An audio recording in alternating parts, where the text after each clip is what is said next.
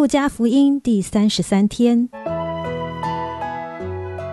每日亲近神，这圣经能使你因信基督耶稣有得救的智慧。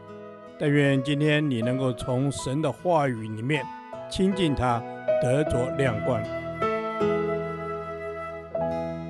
路加福音十章二十五至三十七节：谁是我的邻舍？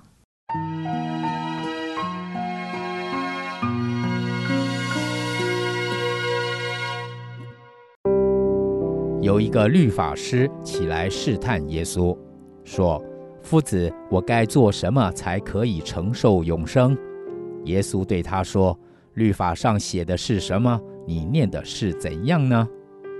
他回答说：“你要尽心、尽性、尽力、尽意爱主你的神，又要爱邻舍如同自己。”耶稣说：“你回答的是，你这样行就必得永生。”那人要显明自己有理，就对耶稣说：“谁是我的邻舍呢？”耶稣回答说：“有一个人从耶路撒冷下耶利哥去，落在强盗手中，他们剥去他的衣裳，把他打个半死，就丢下他走了。偶然有一个祭司从这条路下来，看见他，就从那边过去了。”又有一个利未人来到这地方，看见他，也照样从那边过去了。唯有一个撒玛利亚人行路来到那里，看见他，就动了慈心，上前用油和酒倒在他的伤处，包裹好了，扶他骑上自己的牲口，带到店里去照应他。第二天拿出二钱银子来交给店主，说：“你且照应他。”此外所费用的，我回来必还你。你想这三个人哪一个是落在强盗手中的邻舍呢？他说是怜悯他的。耶稣说：你去照样行吧。今天的经文提到一条熟悉的旧约律法：爱你的邻舍。一个可切得着永生的律法师。来到耶稣面前，寻求生命的解答。耶稣的反问让律法师知道，真正的生命就是遵循神的话语。接着，这个律法师为了显明自己有理，也是为了厘清爱人的范围，以彻底地实现诫命，就问了一个自以为聪明的问题：谁是我的邻舍？而耶稣透过比喻所给的回应，值得我们深思。对律法师而言，因为他对人有高低评判之别，以至于他想要找出谁才是值得他去爱的对象。也许对他而言，值得去爱的邻舍，就是和他一样学问渊博的律法师，或是身处高位的宗教领袖、祭司长们。然而，耶稣的比喻却是在呼召他，与其挑三拣四地评估谁配成为我们的邻舍，不如去做有需要者的邻舍，因为每一个有需要的人都应当是我们付出关怀、舍己的对象。另一方面，让律法师惊奇的是，在比喻中施予怜悯、实际爱人的，并非恪守律例诫命的祭司长和利未人，反而是被犹太人轻视的撒玛利亚人。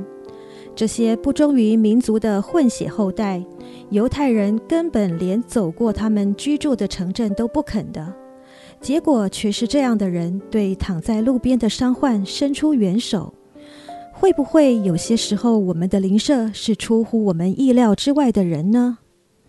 最后，也是最重要的一点，当耶稣要求律法师效法撒玛利亚人的爱心，照样去行时，我们应当注意的是，律法师原本是想要定义谁才是有需要别人帮助的邻舍，但是耶稣的比喻反倒是邻舍应该是那位有力量的帮助者。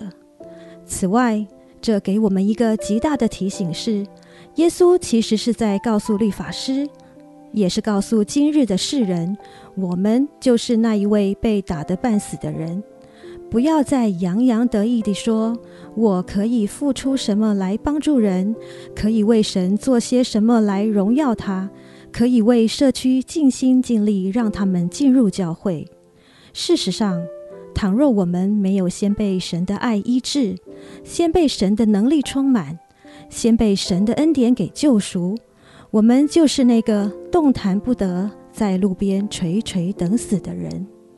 因此，我们需要的是先看见主已经为我们成就大事，并且谦卑领受救恩，才有能力谈去爱人的下一步。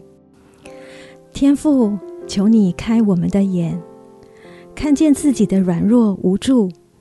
我们所有的一切，没有一样不是出于你。在我们想要为你做大事之前，求你先让我们看见。我们什么都不能做，一切都是你的恩典。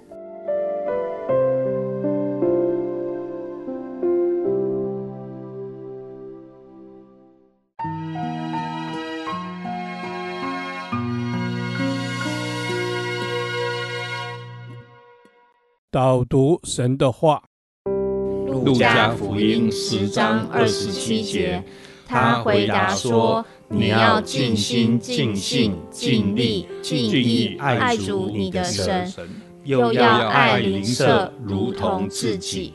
阿门。主耶稣，是的，你说我们要尽心、尽性、尽力、尽意的爱你。主耶稣，当我们能够知道怎么爱你的时候，我们能够爱邻舍，彼此相爱。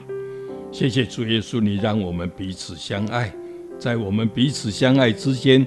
主啊，你帮助我，可以在主你的面前尽心、尽性、尽力来爱主我们的神，因为你是我唯一的神。主耶稣，你是我唯一的神。你说我们要尽心、尽性、尽力、尽意爱你。主耶稣啊，我们就要尽心、尽性、尽力的爱你，又要因着领受你的爱，我们要爱邻舍。主啊，是的，我们要爱邻舍。主耶稣，有时候可能很难，但主耶稣，谢谢你告诉我们这个属灵的原则，就是当我们要尽心、尽性、尽力、尽意爱你的时候，我们就有满满的爱、永流的爱，可以去爱不可爱的人。是的，主耶稣，我们要用主你满满的爱去爱我们的邻舍，因为你说我们要爱邻舍如同自己。主啊，是我的灵舍，就是如同我自己一样，叫我能够在主你的面前尽心。主啊，我为自己尽心，尽各样的力量，尽各样的性情，叫主你的爱充满。阿门。主你的爱充满着我们。主耶稣，你说又要爱邻舍如同爱自己，求你加添我们爱人的心，让我们在带邻舍的时候，如同带自己一样，就好像我们从你领受了恩典哦，主耶稣领受了你的爱，我们就要爱别人，我们就要爱邻舍，好使他们呃能够感受到你的恩典。是的，主耶稣，我们要感受到你的恩典。主耶稣，你告诉我们，当我们尽心尽力、尽意的爱你的时候，主耶稣，我们也能够爱别人。更重要的是，主耶稣，透过你，我们可以爱自己。求主耶稣来帮助我们，让我们能够每一天都更多的爱你。祷告，奉耶稣基督的名，阿门。耶和华，我将你的话藏在心里，直到永远。愿神祝福我们。